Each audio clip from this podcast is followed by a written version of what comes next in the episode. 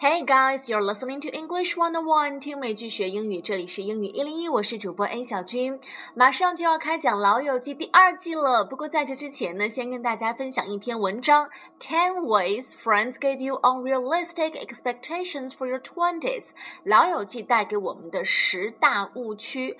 其实扳着指头算一算啊，距离《老友记》的大结局播出到现在已经有十年的时间了，有无数的年轻人曾经花大。大把大把的时间来追这部剧，甚至反复的一遍又一遍的看。那现在呢？这些当初追剧的年轻人都已经慢慢的长大了，然后都已经进入了 in their twenties。然后大家就发现，包括我啊，怎么我们的生活无法像剧里面六个 friends 那样过得那么潇洒呢？你看看啊，在剧里面，即便是 Rachel，她是一个 waitress，是一个服务生招待员。呃，包括像他以及 Monica 作为一个 chef，他们两个以他们的工资和小费，却租得起格林威治村 Greenwich Village 这样的两居室的公寓，在纽约是挺大的了。而且你看啊，这群朋友他们整天好像什么事儿也不用干，白天也不用上班，而是在咖啡馆里面聚会聊天。呃，老友记特别吸引人的就是里面的友情了，里面的友谊是坚不可摧的，不管是金钱还是恋情、婚姻、孩子，都不能够将六个好朋友分开。虽然每一集到最后他们可能都会遇到一些麻烦，但是大家都知道，到了下一季里面他们又会和好如初。所以呢，这也是大家特别喜欢看老友记，经常为里面的剧情热泪盈眶的原因。可是，在现实生活中啊，大家 往往都是忙于工作，虽然经常发微信、发短信说，哎，什么时候咱们聚聚呗？可是说了多少次了，也还没有真正的聚过。包括大家慢慢的开始组建自己的家庭，以后见面的时间会更少了，最后越来越生疏。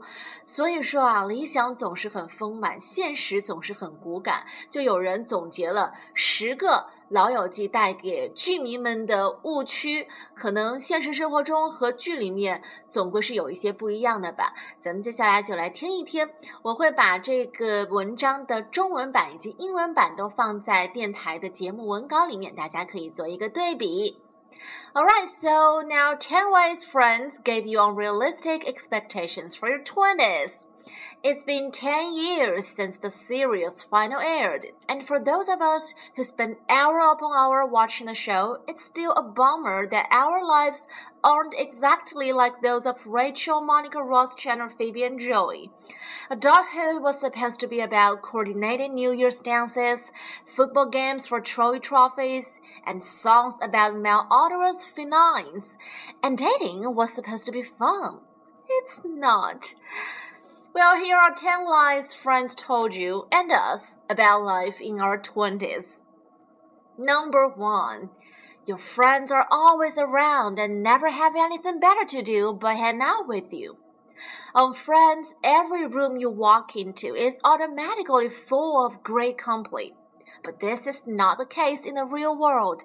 In fact, it's more likely that you will run into the one person you hate than the five people you love we spend more time texting about when we will hang out than actually hanging out. Number two, you can count on getting a seat on a comfy couch at the coffee shop. This cruel lie set us up for a lifetime of near misses with coffee shop couches. The couch at Central Perk is always unoccupied and always has exactly enough room for all the friends to comfortably sit.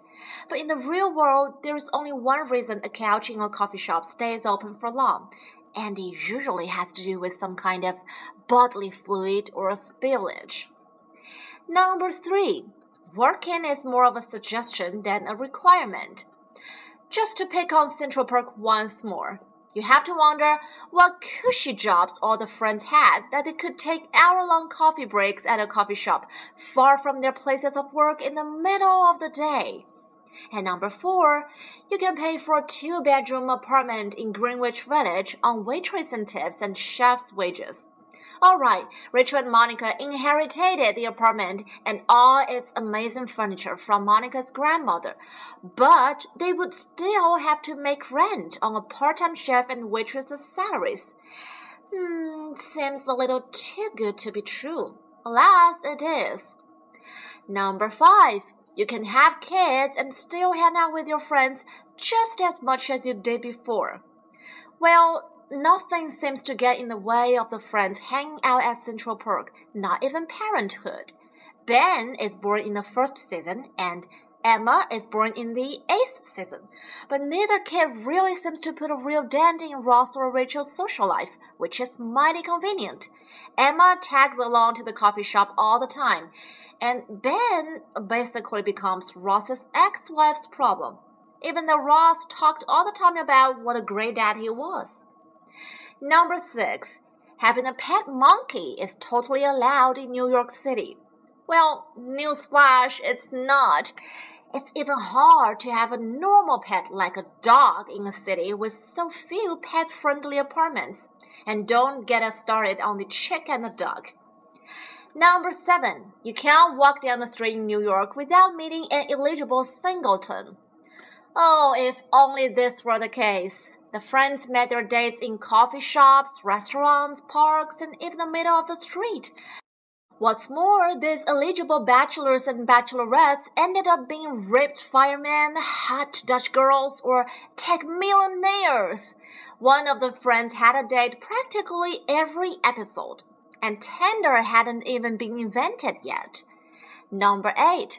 The person you're meant to be with has been there all along. Of Friends, the great romances can be traced back hilarious and romantic moments from the gang's teens. Ross has a crush on Rachel since high school, and it's only when the friends rewatched Monica's old prom video that Rachel realizes how much Ross has always loved her.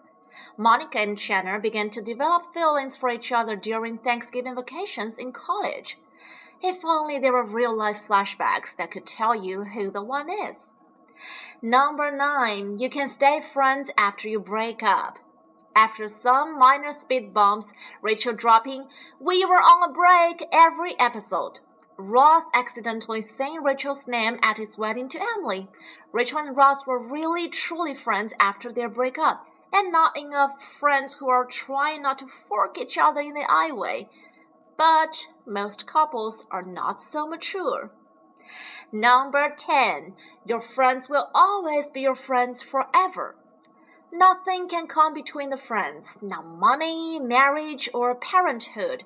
Even after they drop off their kids in the serial's final, you know they will always be friends. Well, sadly, that's not always the case with our real life friendships, where people grow apart, meet others through work or social events, or lose touch after they have their own families. In other words, Friends is basically an adolescent conception of an ideal adulthood. Your entire clique is hanging out all the time with almost no parents and almost no responsibilities and plenty of cute boys. Sounds nice, but it's only fiction.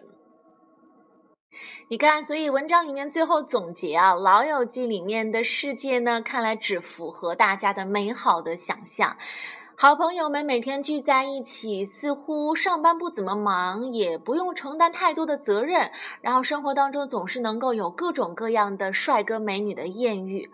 啊，这么美好，可惜只是编剧讲的故事而已，听听高兴就好，可别要太当真。节目最后呢，再给大家广播一下，就是我的美国代购，呃，淘宝店自由女神俱乐部有给粉丝们、听众朋友们准备福利，只要你报暗号英语一零一，就可以马上享受五十元的优惠折扣。